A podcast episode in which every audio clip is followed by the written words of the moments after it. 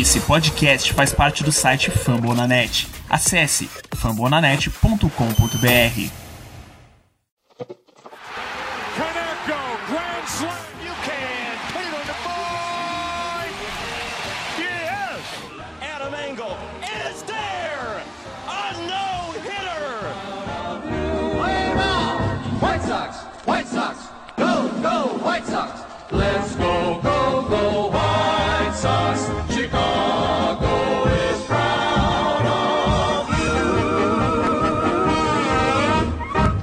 Sejam bem-vindos ao episódio de número 9 do Meias de Chicago. Cara, nem acredito que a gente chegou ao nono episódio.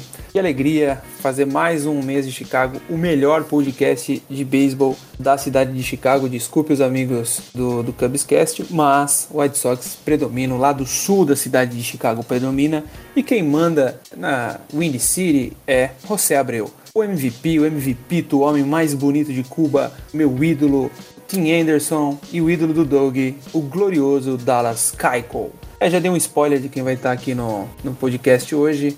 Mais uma vez, serei seu host, me chamo Dário Neto, sou a voz por trás deste glorioso podcast e também do Canos Podcast, onde eu falo sobre hockey, o Columbus Blue Jackets, o maior time de hockey da NHL. Doa a quem doer.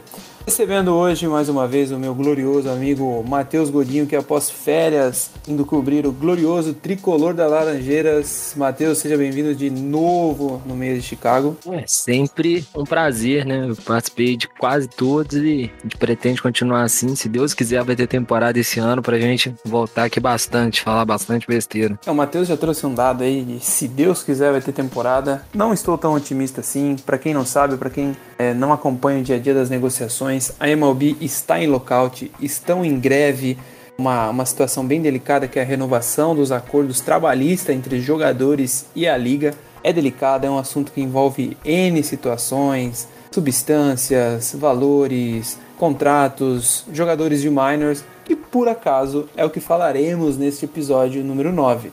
Também compõe a mesa comigo aqui, eu tô lendo o nome dele, eu fico espantado toda vez que a gente vem gravar. O Tortuguita, o Doug, o dono do Rio Grande do Sul. Seja bem-vindo, Doug. E aí galera, tudo bem? Tudo tranquilo com todo mundo? Infelizmente, aguentando esse lockout aí, junto com a off-season, não aguento mais ficar sem beisebol. Prometo que vou assistir todo o Spring Trainer, se tiver. E vamos falar um pouco aí sobre as Minor Leagues também.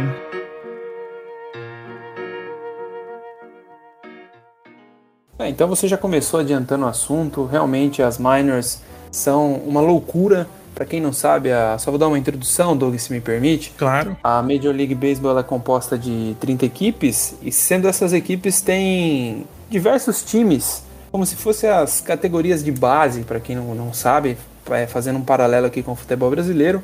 As categorias de base do beisebol, elas ajudam a formar os jogadores que vêm de colegiais, das faculdades ou até de outros países também. Então, o White Sox hoje ele tem alguns times espalhados aí pelo, pelas minors leagues, o Charlotte Knights, o Birmingham Barons, onde jogou o Michael Jordan quando o GOAT do, do basquete jogou beisebol, né? Ele não jogou na MLB, ele jogou nas minors.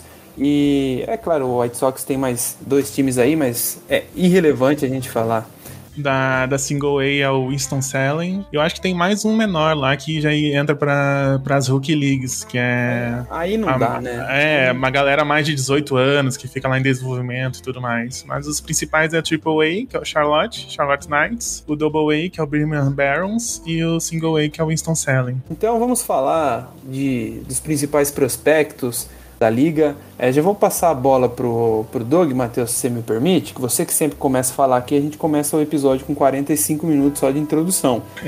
ô, ô Doug, conta pra gente aí, cara, as farms do, do White Sox, elas vêm sendo bem trabalhadas? Tem muito prospecto bom aí pra gente avaliar pros próximos anos? Não tem? Como que tá?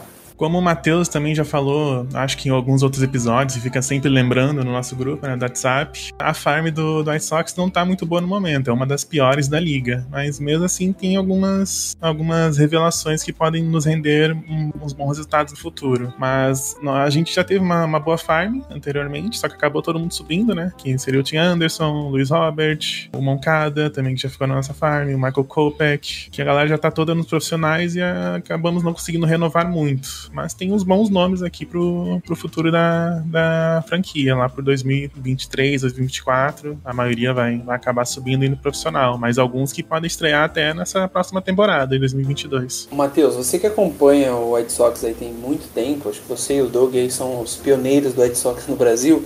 A gente passou uma situação muito delicada nas temporadas 17, 18 aí de muito times muito fracos, né, do White Sox. E aí em 2019 já veio aquele boom de muito jogador novo tá subindo, né, cara?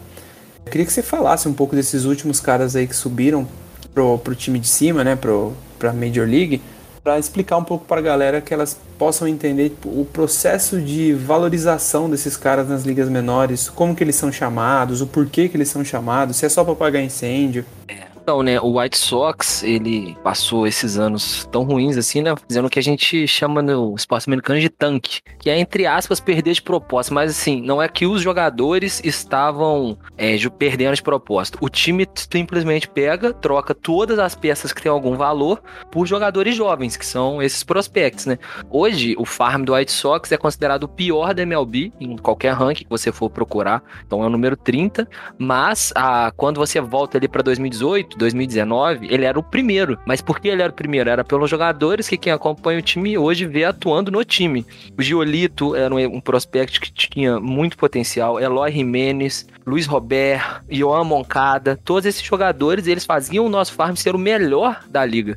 E eles subiram. A partir do momento que nós montamos um time competitivo de novo, com esses jogadores que a gente tinha no nosso farm, em vez de 100 derrotas, a gente começou a se aproximar das 100 vitórias, igual a temporada passada, o nosso farm sofreu, esvaziou. Mas esses jogadores, eles não são chamados em geral para apagar incêndio. No caso do White Sox, existia uma expectativa muito grande que eles subissem e o time melhorasse muito, porque o time era muito fraco, né? Como eu disse, todos os bons jogadores que o time tinha antigamente, Chris Sale, o Quintana, que teve seus momentos, o Eaton, que já foi um jogador muito bom, eles todos foram trocados por esses jogadores. E esses jogadores eram vistos como o futuro da franquia, né? E eles foram se desenvolvendo, passando pelos times das ligas menores, até chegarem no ponto atual, né? E dando um destaque especial, especialíssimo, eu diria, pro Luiz Robert, que fez uma temporada absurda no ano passado, mesmo com uma lesão grave, depois que ele voltou, ele jogou demais. E ele, né, um dos puxadores da nossa farm e já um dos mais envolvidos, né? Ele que era uma das joias da, de quando a nossa farm era número um. Então, ao subir todos esses jogadores e grande parte deles se tornar bons jogadores, né? Giolito, o Moncada, que eu já tinha citado, a farm esvaziou e não, não, não, como é que eu posso dizer? Não é mais tão bonita quanto era. Mas o ponto positivo disso é que ela fez o trabalho dela, que era ceder os jogadores ao time principal, né? E isso o White Sox fez com maestria. Foi um processo de transição incrível. Foram, foi uma maturidade que esses jogadores vieram ganhando de uma forma muito bem feita, né? Um trabalho que muitas vezes é comparado ao excelente farm que foi montado pelo Houston Astros muitos anos atrás e que culminou na, no título de World Series deles, né? Que eram jogadores como o Carlos Correia, jogadores como o Bregman, esse tipo de jogador que foi formado na farm de lá da mesma forma, com muita derrota durante alguns anos e depois o time vai se ajeitando. Então você que tá começando a acompanhar beisebol agora, você pode reparar que muitas vezes você vai ver times tomando muita derrota e depois de uns anos aquele time, é, se o trabalho for bem feito, vai aparecer forte. A única exceção que eu falo para vocês é o Tampa Bay Rays, que em alguns, em alguns rankings tem o melhor farm da MLB hoje, enquanto o time ganha 100 jogos. Isso aí é coisa que só o Rays faz. Mas normalmente a gente vai ver, por exemplo, o Padres era um time que tinha um farm muito bom alguns anos atrás e hoje também se tem uma expectativa muito grande. O Mariners tinha um farm absurdo e o time quase pegou playoffs ano passado. A expectativa é que se tiver temporada esse ano eles vão vir muito fortes. E assim vai. Então a MLB é uma grande gangorra. Normalmente quando o time perde muitos jogos, o time é muito fraco, está, é, estão tentando fazer uma espécie de o que a gente chama de rebuild, né? uma remontagem. E essa remontagem vem sempre através das farms. Por isso que a, as farms são uma coisa tão legal do beisebol. Porque muitas vezes só resta isso pra gente, né? Eu, o Doug, com certeza, a gente passou anos esperando esses meninos subirem. Porque o que a gente tinha era isso, era esperança na farm. Então sempre que o time tá mal, você meio que esquece, né? O time principal e começa a focar em jogadores que ainda nem estão lá. Que você tem esperança que eles vão te carregar para um futuro melhor. Fazendo mais um paralelo com o futebol, que o Matheus tá, trouxe de explicação pra gente, né, Doug? É mais ou menos o que acontece com alguns times do futebol brasileiro que passam a assistir a Copinha, né? A Copa São Paulo, para ver que jogador que pode agregar no seu elenco. Você citou o Luiz Roberts, cara. Quando eu comecei a acompanhar a MLB, eu vi o Chicago White Sox de uns três jogos, quatro jogos, e aí começou a passar no intervalo dos jogos, assim, um, lances do Luiz Robert, né, cara? Ele jogando, acho que pelo, pelo Barons, não, pelo Charlotte ele tava já. E ele já tava num, num ápice, assim, de subir pra, pra ser o, uma estrela. Então, quando o Robert estava surgindo, foi o primeiro jogador que eu bati o olho e falei: caraca, esse cara é um fenômeno. E ele que me fez assim torcer pelo White Sox. Ele é um jogador que é o grande exemplo dessa farm né, do, do White Sox nesses últimos anos. Ele e o Eloy também, que foi numa, veio numa trade com o Cubs, né?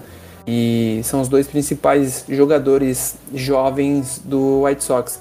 Outro jogador que eu quero citar, Doug, quero que você fale um pouco dele também, que veio com um hype muito grande na temporada é, retrasada, temporada da Covid-19 foi em 2020, foi o Madrigal, né, cara? Quando ele subiu, nossa, welcome to the show, bem-vindo ao show Madrigal, não sei o que. Só o Kenta gostava dele. Um abraço ao Kenta, diga-se de passagem.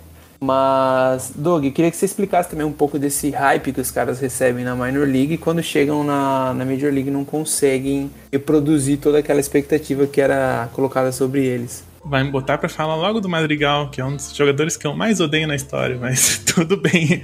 Não posso negar que eu fiquei feliz com a troca dele, não gostava muito dele, mas aí é papo pra outra história. Pois é, acaba os jogadores tendo muito hype, vindo das farms e ficando uns bons anos ali criando esse, esse hype, esperando o desenvolvimento deles para poder subir. Acho que talvez no, no White Sox um dos principais exemplos tenha sido Moncada, teve bastante hype antes de subir. Talvez um pouco Kopech, que ainda tá tendo um pouco de hype, né, agora que vai virar um starter. Acho que seriam os dois principais exemplos teve bastante hype assim nos, nos, nos últimos anos. Aí dá para chegar um pouquinho mais, mais atrás, pegar o, o Tim Anderson também, teve um certo hype quando ele subiu para a equipe principal conseguiu dar um efeito imediato também na equipe. E é basicamente que a galera que, que tá tancando, né, que tá fazendo o tanque dos os times da liga tem que, tem que se abraçar, sabe? No hype dos jogadores ali que podem render alguns frutos no futuro. Como o Matheus citou, do, do Astros, que realmente passou uns bons anos perdendo bastante, sofrendo bastante até criar esse time que ganhou a World Series com um asterisco, né? Sempre bom lembrar. Teve um asterisco nessa vitória do, da World Series, que, sei lá, talvez sejam os melhores rebuilds da história, o Astros, que culminou assim num, num resultado imediato. Não sei mais o que falar.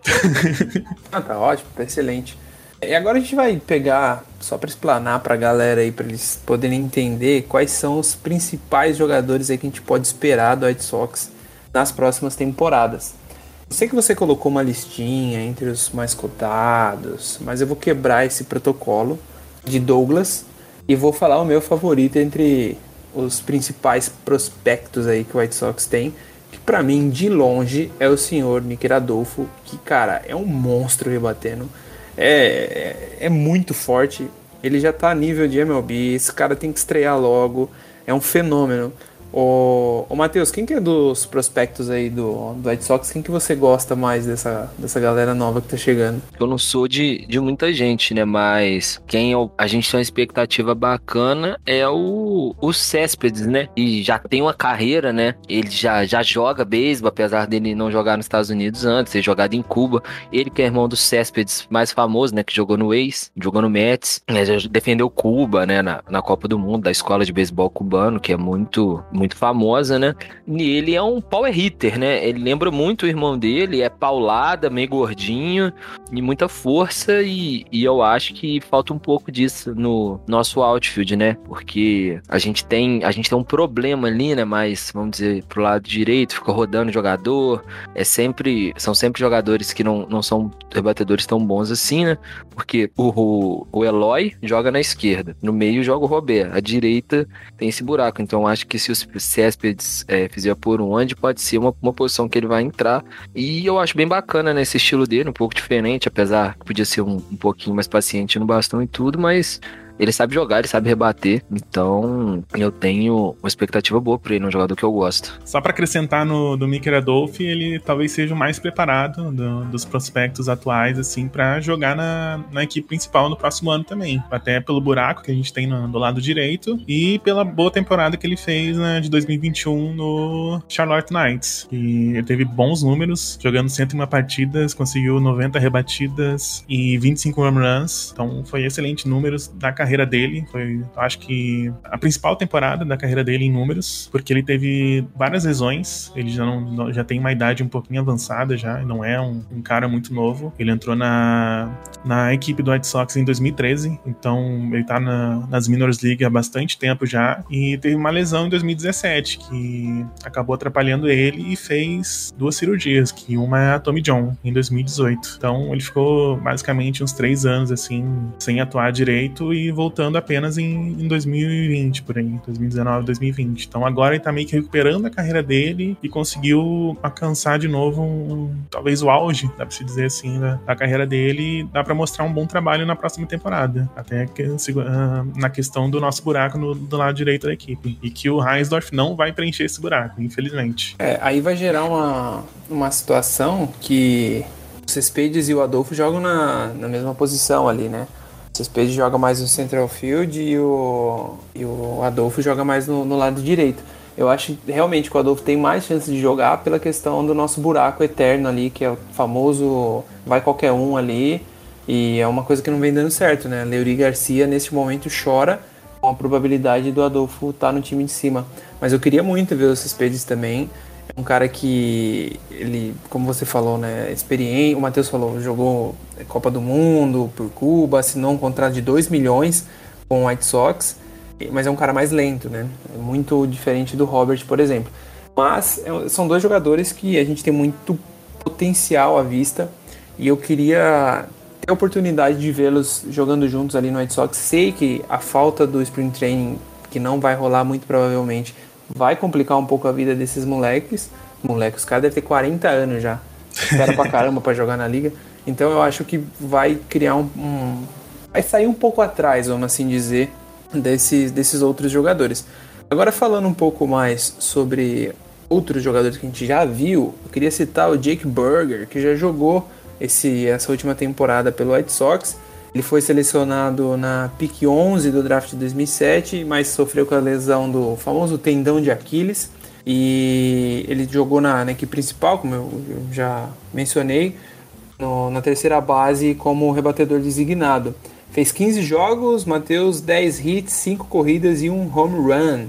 Ele teve um average de 263 Matheus, o Burger, cara, é um moleque que ele é potencial também. Ele rebate muito, né? Muito forte gordinho também. Engraçado ver ele jogar. Ano passado ele, ele chegou a jogar, né? Ele subiu, fez um, um número, uns 20 jogos, se não me engano. O, o Doug tinha até mandado certinho. Mas ele, ele jogou bem decentemente, né? Assim, mostrou que pelo menos aquele jogador de para compor o elenco, para ser aquele squad player, ele, ele mostrou que é capaz, né? E foi bem bacana. Eu lembro que ele bateu um home run bem legal e tudo, mas é, para ser esse tipo de jogador, acho que ele pode ser bem útil, porque eu, eu gosto muito do Moncada, né? E, e acho que essa posição infield do, do White Sox, por enquanto, tá bem tranquilo, apesar de que é o último ano de contrato do Abreu, né? E ninguém sabe o que vai acontecer aí. Mas, a princípio, parece bem de boa e o Burger pode ser um cara para ajudar, né? Para ficar no banco, jogar algum, algumas partidas, cobrir lesão, esse tipo de coisa. Mas é um jogador interessante também. O Doug, agora vamos falar um pouco sobre a, a galera que, que arremessa. Depois a gente volta para falar com, sobre o Montgomery, que foi a, a nossa escolha no último draft. Eu quero que você fale sobre o Nor Rivera, que para mim tem um dos nomes mais legais da MLB. Né? Vai entrar na liga agora.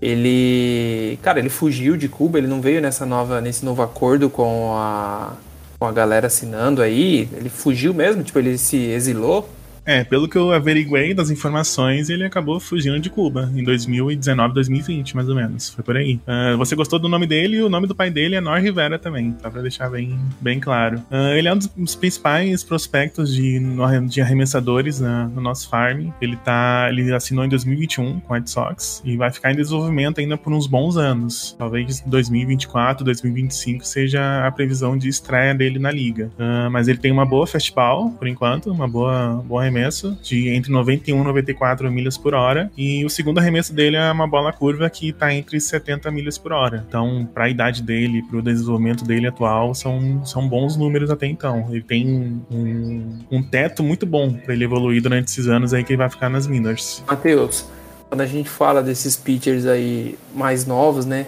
cara com uma bola de 91 a 94 milhas por hora, cara, é, é, é pancada, viu? Cara é um cavalo. É moleque, né? Tem, deve ter 19, 20 anos aí. O, eu acho que pitcher a gente tá bem servido, cara. A gente olhar, né, a nossa farm aí, que nem você falou, do Giolito. Agora o Kopek também, que deve assumir uma vaga na rotação. Aí tem essa galera chegando. Tem o... Puta, esqueci o nome do cara, velho. Tem o Dylan Seas ainda, não tem? Se, se quiser Tem, tem o Dylan incluir Cease. ainda, que ele tá evoluindo bastante também e ficou na- nas minors em 2018, acho. Tem o Stever, né, que jogou na, na MLB na temporada 20, Isso, jogou na 21 também, também, também. que é... Tem o, o Lambert também, que vem jogando, jogou alguns jogos. Tem, é, agora não tem mais o, o José Ruiz, né, que, que passou pelas minors também do, do White Sox, que é um cara que eu gosto, mas o Matheus me refutou.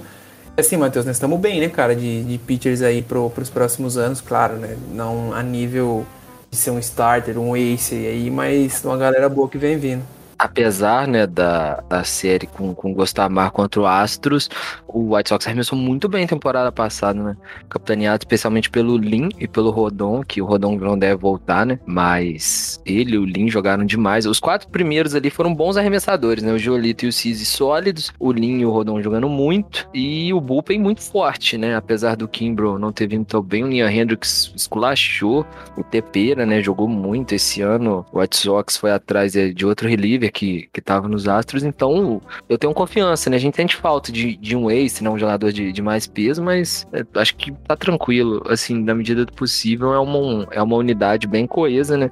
E um time que tá pegando também mais experiência, né? Acho que a tendência é nos, nos playoffs seguintes os jogadores sentirem um pouco menos, né? Subirem um pouco o nível, porque esse ano foi, foi bem complicado, né? A série que a gente jogou, não, vamos dizer que não foi da, das melhores pra gente, mas é, a gente sabe que ganhar os playoffs da MLB é bem difícil, mas esses, esses jogadores que o White Sox conseguiu, eles têm cumprido bem o seu papel, né? Acho que a gente não pode pedir mais tanta coisa na nossa rotação, porque ela, como uma unidade, tem sido bem responsa. E agora a gente vai falar um pouco sobre o Consul Montgomery, o nome do, da escolha número 22 do White Sox no, no draft de 2021. Ele assinou por 3 milhões de dólares e ele foi comparado ao Corey Seager, cara. Caramba! E por causa da força e agilidade no bastão.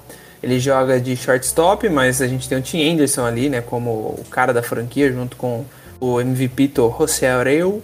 E assim, é o cara que tá ali para substituir o Tim Anderson no futuro.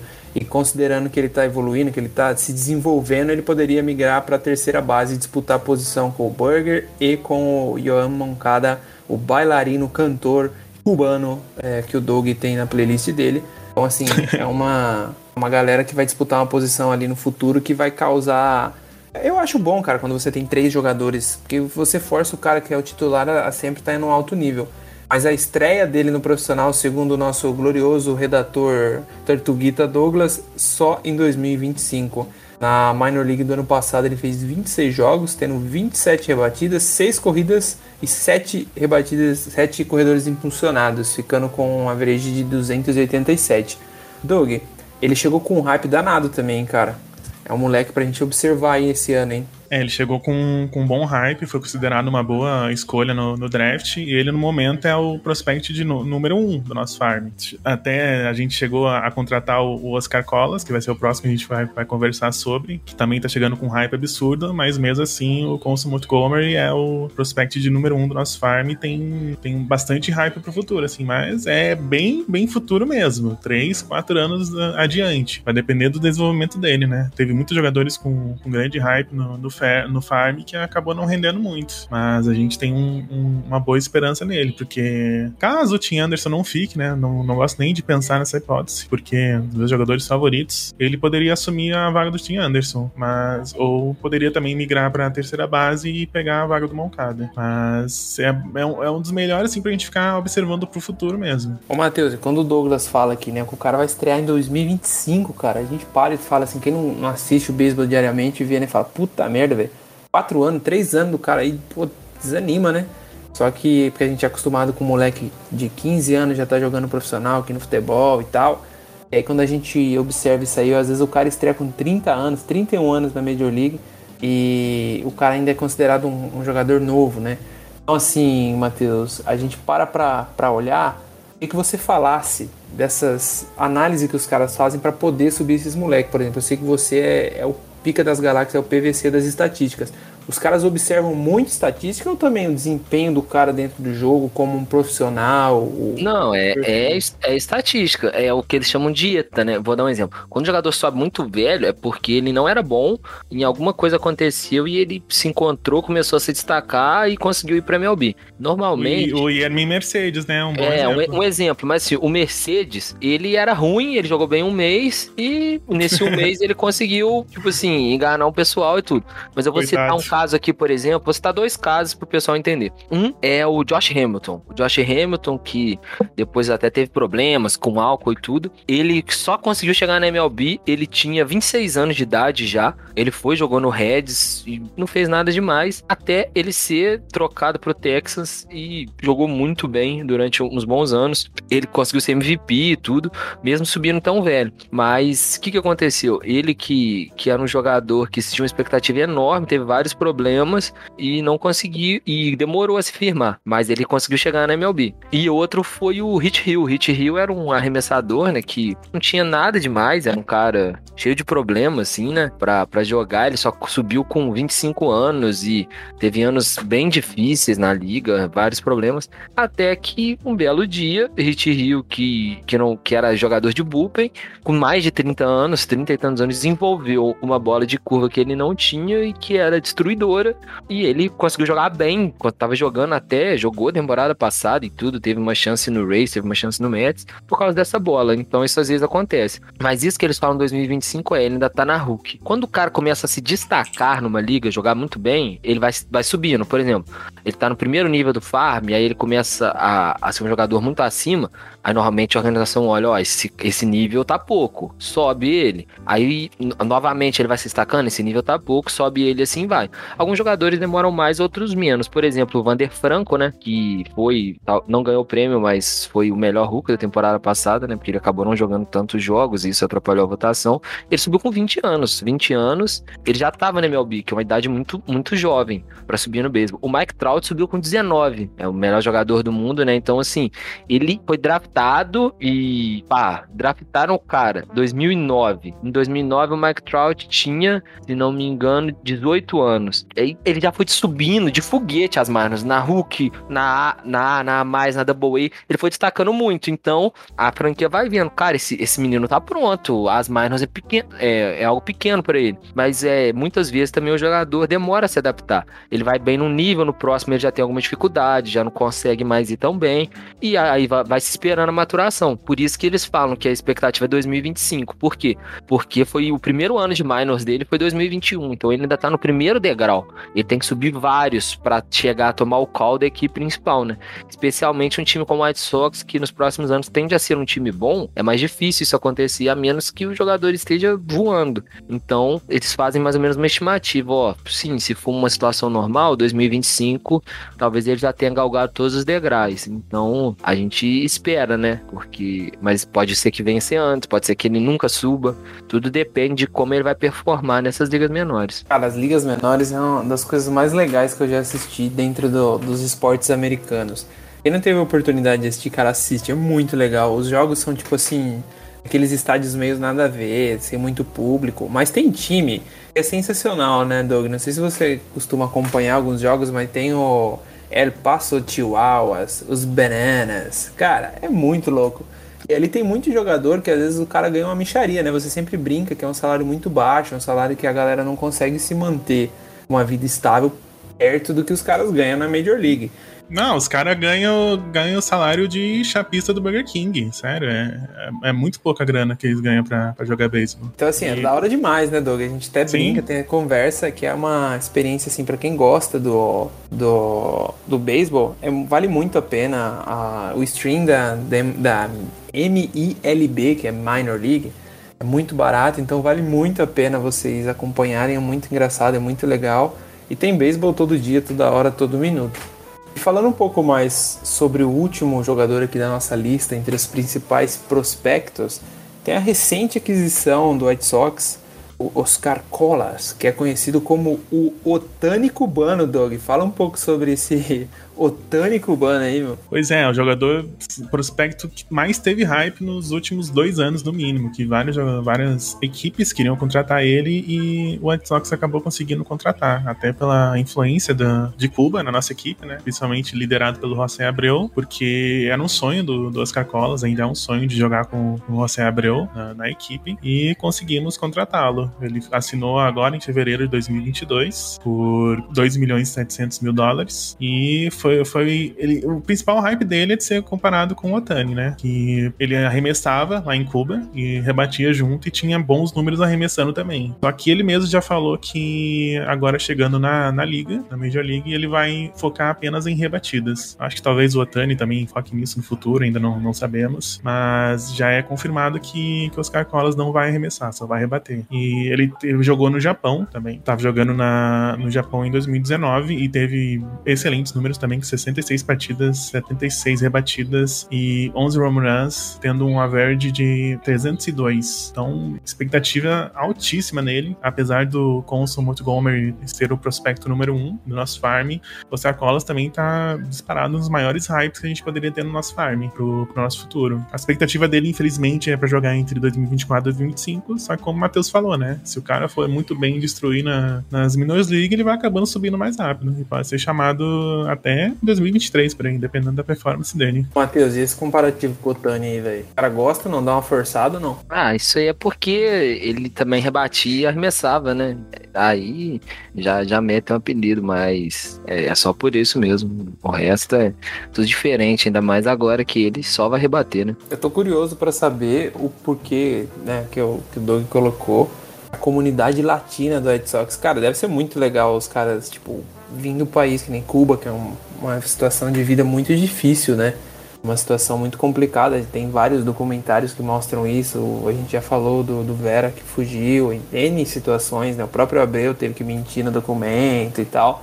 O cara vem, ele se adequa dentro dessa comunidade é, cubana, comunidade latina aí. O cara deve se sentir muito bem, né, cara? Por isso que o White Sox tem esses jogadores cubanos, dominicanos, que, que são estrelas do time. Então acho que o cara se sente muito bem. Tomara que o Colas se sinta à vontade, que ele possa jogar, porque o moleque é um monstro, parece um cavalo, né, Doug? É que até a questão de Cuba, o primeiro jogador negro que jogou no White Sox era o Mini Minhoso, né? Que era um cubano que estreou na equipe em 51. Então já, já meio começou a influência de Cuba e na comunidade latina no White Sox lá, lá com, com o Mini Minhoso, que é a nossa camisa aposentada, uma lenda no, do nosso time, entrou pro Hall da Fama esse ano também. Então tudo começou lá e foi evoluindo durante os anos. E principalmente Cuba e República Dominicana tem bastante influência no nosso time. Até o Brasil, né? Que já teve o André Rienzo também, jogando Night Sox. Então é uma questão de, na comunidade latina, muito forte no, na nossa equipe.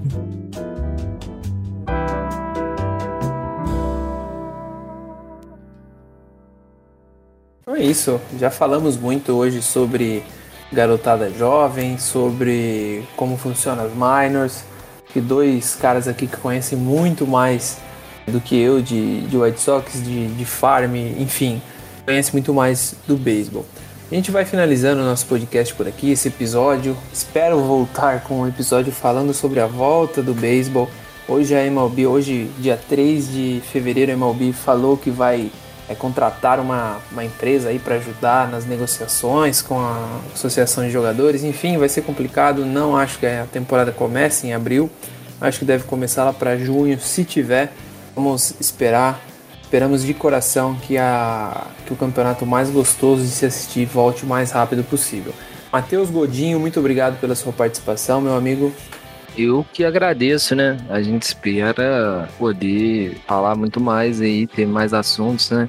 Com o fim do lockout, se Deus quiser, a tempo da temporada durar os 162 intermináveis e maravilhosos jogos ao mesmo tempo. Então, sempre muito bom estar aqui com vocês. Então, um abraço aí pro pessoal que escutar a gente. Já já, estamos de volta para a próxima, pode ter certeza. Valeu, meu amigo Doug, cara, mais empolgado para fazer podcast no Brasil. Muito obrigado, meu amigo. Eu agradeço a todos nós aqui, fazemos um bom trabalho para disseminar a palavra White Sox no Brasil. Quero deixar um convite para seguir o perfil White Sox no Brasil no Twitter, que é o WhiteSoxBR. Eu sou administrador lá 99% do tempo. Às vezes o Flávio aparece lá, posta um, um memezinho ou outro. Mas eu tô sempre lá eh, postando umas notícias, brincando com a galera do resto do, dos times da, da MLB. E também, caso você queira participar da nossa família do White Sox, só mandar uma DM lá, uma palavra no perfil do Twitter, pedindo o grupo do WhatsApp, que a gente coloca você no, no nosso grupo. Que é basicamente uma família. Estamos sempre conversando sobre beisebol e assuntos aleatórios, sobre a vida, sobre futebol, NFL, enfim. É a, a pequena família White Sox que temos aqui. É isso, sintam-se à vontade para comunicar-se conosco, para aprender, para ensinar sobre beisebol, será bem-vindo demais. Valeu a você que nos ouviu até aqui, agradeço mais uma vez a sua audiência. Peço que você também entre na plataforma do Fambonanet e acesse todos os outros podcasts dos times que vocês gostam da NFL, NHL, NBA. Tem o podcast, o Rebatida Podcast, do qual às vezes eu dou um pitaco ali com, com o Natan, com o Felipe, com o Vitor Salviano, a equipe de quinta. Então, um grande abraço a todos. Ao Beisebol do Letrados, onde o Matheus também faz sua participação brilhante é para letrado mesmo, do Felipe Zanetti, torcedor do Cubs.